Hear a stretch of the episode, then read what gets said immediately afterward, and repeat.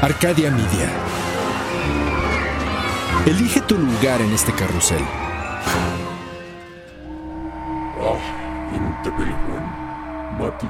Hay una historia que se cuenta detrás de la historia. Secretos que las piedras susurran a la vuelta de la esquina. Secretos de seres y ciudades cuyas sombras dejan huellas sagradas que persisten en el tiempo. Relatos de nahuales que se transforman y se elevan por la noche. Esto es Bajo la piel del nahual con Edgar Clement.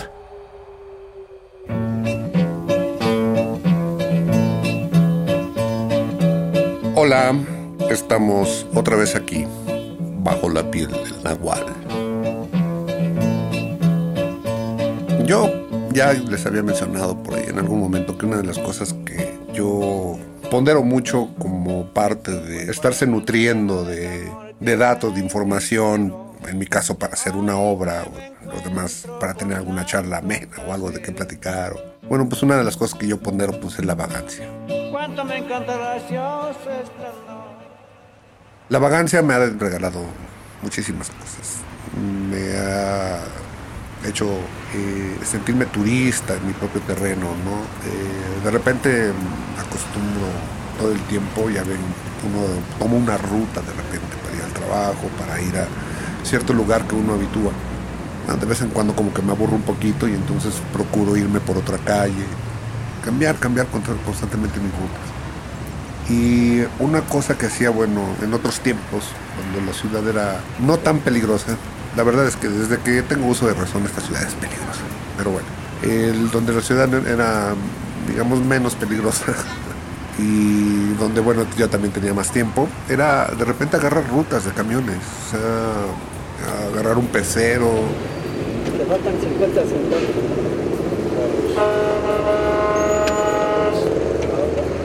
Tomé un pecero en Metro Chapultepec por equivocación y me fue a llevar hasta el Cerro del Judío. Y eh, en el momento que me di cuenta de que había tomado el pecero por equivocación, un poco movido por la hueva, por la flojera de bajarme y tener que tomar un pecero de regreso al metro, todo esto, el show. Y otra también movido por la curiosidad, ¿no? ¿Hacia dónde me iba a llevar ese, ese, pecero? Entonces, pues, dejé que me llevara. Dije, total, a donde llegue, ahí tomo un pecero de regreso, me regreso al metro. Bueno, no pasa nada, ¿no?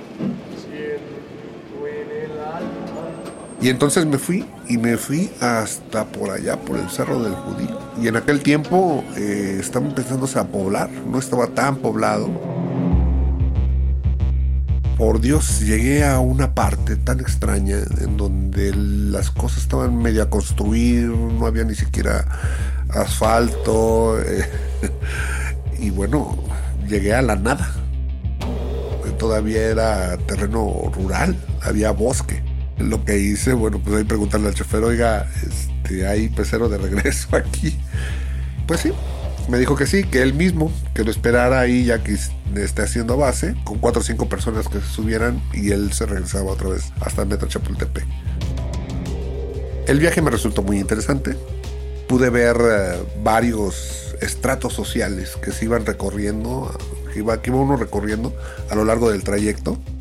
Ver casas ahí por San Jerónimo, casas ya de una clase media más acomodada, hasta llegar a los terruños, a, a los suburbios donde la gente se va empobreciendo y poco a poco se va empobreciendo más y más, hasta llegar a, a la parte en donde la gente apenas está construyendo sus casas con sus propias manos me resultó fascinante y de vez en cuando, cuando tengo tiempo precisamente, me dejo llevar por el pecero, por el autobús. A veces incluso tomo una línea del metro que desconozco y la recorro toda.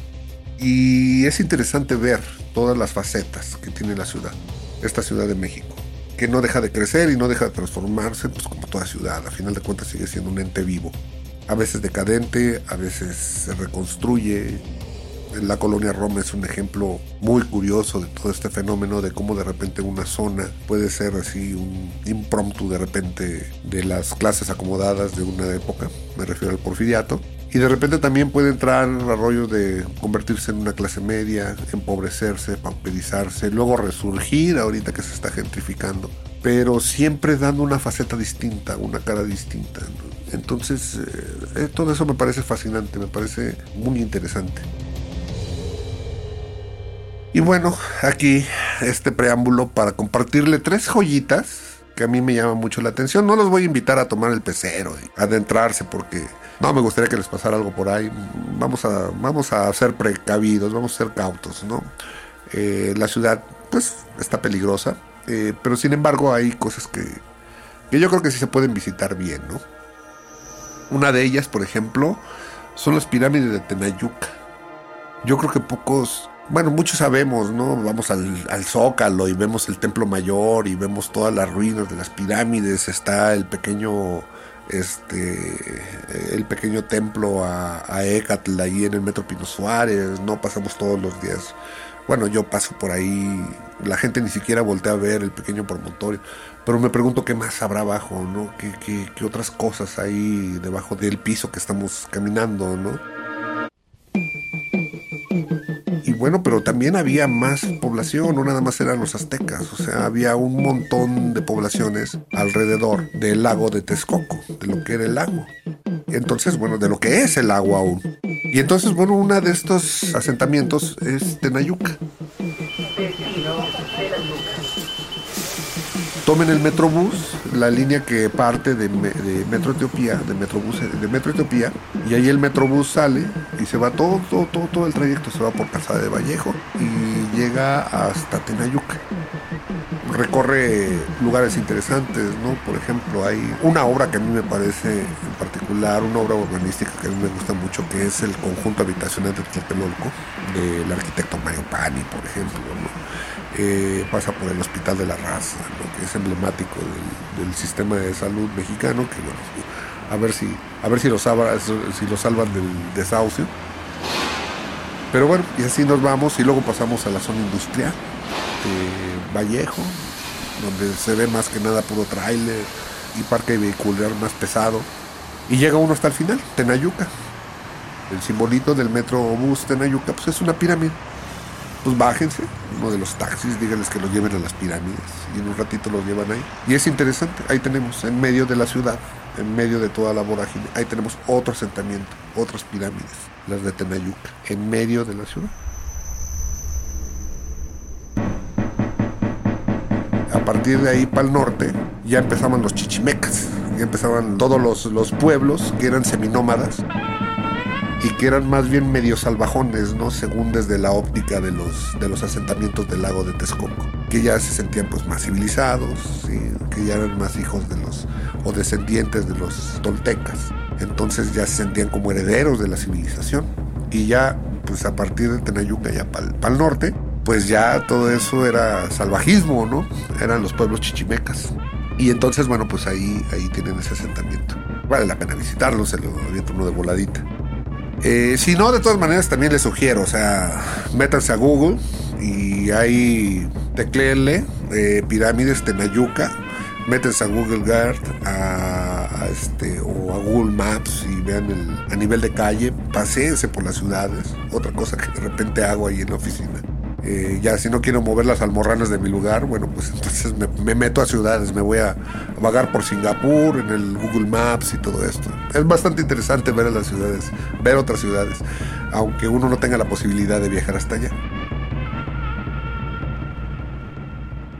Otro centro que me parece también interesante y que desdeñamos mucho, bueno, pues es, o que desconocemos, es el Cerro de la Estrella, precisamente.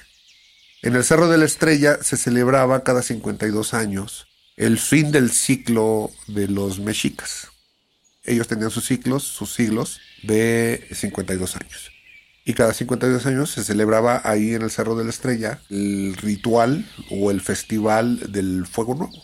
Entonces ahí, desde ahí, se encendía el fuego y no sé, me quiero imaginar que desde ahí se extendía el fuego a otros lados, ¿no? Fuego se hacía en la cima más o menos a la medianoche. Simplemente se veía el resplandor del fuego y todos los que estaban alrededor, porque esto venía fungiendo como una isla, la, veían como una luz en el horizonte, ¿verdad? Fíjense, baja uno ahí, Metro Cerro de la Estrella, preguntan por el museo. Y a partir de ahí del museo de Iztapalapa, donde está el Museo del Cerro de la Estrella, hay un caminito. Se puede ir, ¿eh? o sea, está tranquilo, porque está bien vigilado. Lo están tratando de promover precisamente como una zona turística o que la gente pueda ir a visitar. No es el Iztapalapa duro al que estamos acostumbrados a escuchar, ¿no? Entonces hay una carreterita que llega hasta el tope del Cerro de la Estrella, que es precisamente por donde sube la peregrinación de la representación de Cristo en Semana Santa. Y entonces, bueno, pues agarra uno ahí y todo eso es un parque ecológico, ¿no? Es una zona, entonces van a ver niños jugando, este, algún ciclista que se quiera aventar el, viaje de subirse al Cerro de la Estrella a, a bicicletazo, buen ejercicio, por cierto. Y hasta arriba del cerro van a encontrar pues precisamente el promontorio que se utiliza como el Monte del Calvario, como el Golgota, en la representación de la crucifixión de Cristo. Y alrededor van a notar algunas escalinatitas, algunas escalinatas. Bueno, estas escalinatas son escalinatas de pirámides. Y es precisamente lo que queda o lo que resta del pequeño complejo que seguramente había ahí en el Cerro de las Estrellas donde se hacía el ritual del fuego nuevo. Cuando ustedes estén ahí en el, arriba del Cerro de la Estrella van a tener una visión de la Ciudad de México bastante padre, muy interesante. Si logran visualizar y ubicar qué partes eran lagos y dónde estaba, por ejemplo, el pueblo de Culhuacán, el pueblo de Tacubaya, el pueblo va a ser interesante imaginarse el ritual del fuego nuevo. O sea, cómo llegar ahí, hacer el ritual del fuego nuevo y de repente en la punta del cerro de la estrella encender el fuego. Eh, esto ya obviamente me lo estoy imaginando, ¿no? Y me imagino que alguien saldría con alguna antorcha corriendo hacia los otros pueblos, así como los tamemes que venían de Veracruz, y llevar el fuego nuevo hasta todas las poblaciones que estaban alrededor, asentadas alrededor del lago de Texcoco, incluyendo Texcoco, incluyendo este, pues, varios pueblos, a lo mejor ya mismo en la misma Tenochtitlan. ¿no? Entonces, no sé, de entrecerrar los ojos, imaginarse eso, se me hace así maravilloso, se me hace, ha, de haber sido algo muy un ritual de inicio de siglo, precisamente. También sobre el Cerro de la Estrella, ahí tiene un, fetiche medio raro también el Cerro de la Estrella, que es la Cueva del Diablo. Es una cueva ahí medio rara. Y además es curioso porque ya con las, ahorita con los descubrimientos que ha habido en, en Teotihuacán, se ve que generalmente debajo de los templos los aztecas construían sus templos debajo de cuevas, porque bueno, ahí hay un mito creador en donde el universo se crea precisamente desde dentro de una cueva, desde dentro de una caverna. Hay muchas teorías al respecto, pero bueno. Y entonces, bueno, ahí hay una cuevita, la cueva del diablo. Eh, obviamente hay muchas leyendas populares sobre la cuevita y todo, pero nada más que un boquete, la gente que ha entrado eh, curiosa, bueno, pues no ve otra cosa más que un agujero ahí de repente con alguna basura que dejan los vagos y todo esto.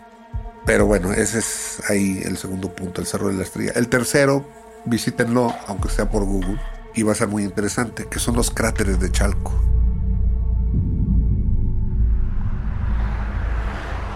Cuando uno va saliendo a Puebla, uno va en la autopista y de repente van a ver que al lado de la carretera hay unos cerros que tienen una peculiar forma trapezoide no son exactamente cerros que terminan en cono, sino que están como mochos. Bueno, ¿por qué son así? Porque en realidad no son cerros, son cráteres volcánicos. O sea, si ustedes suben ese cerro y se asoman hacia arriba, hacia, hacia adentro, es un cráter. Y bueno, eso lo pueden constatar en el Google Maps también, ¿sí? O buscándole ahí, ustedes tecleen cráteres Chalco. Y son muy interesantes también porque de repente tenemos la mancha urbana como ha ido cubriendo estos cráteres y de repente en la parte del cráter, en la parte interna, porque son cráteres ya de volcanes extintos, campos cultivados. Es una visión bastante interesante.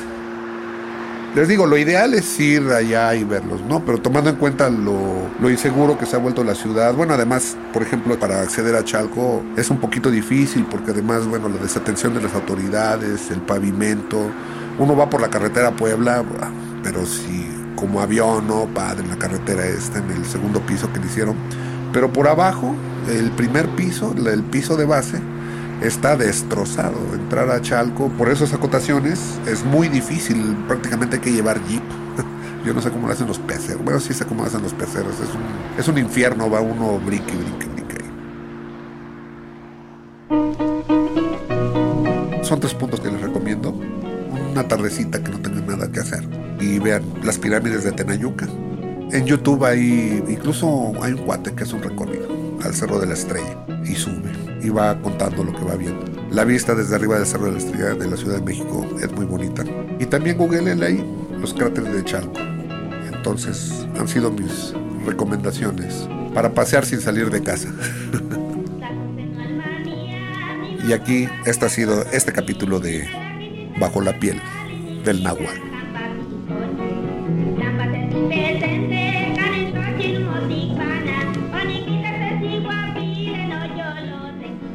Entre mitos y realidades, esta historia ha sido contada.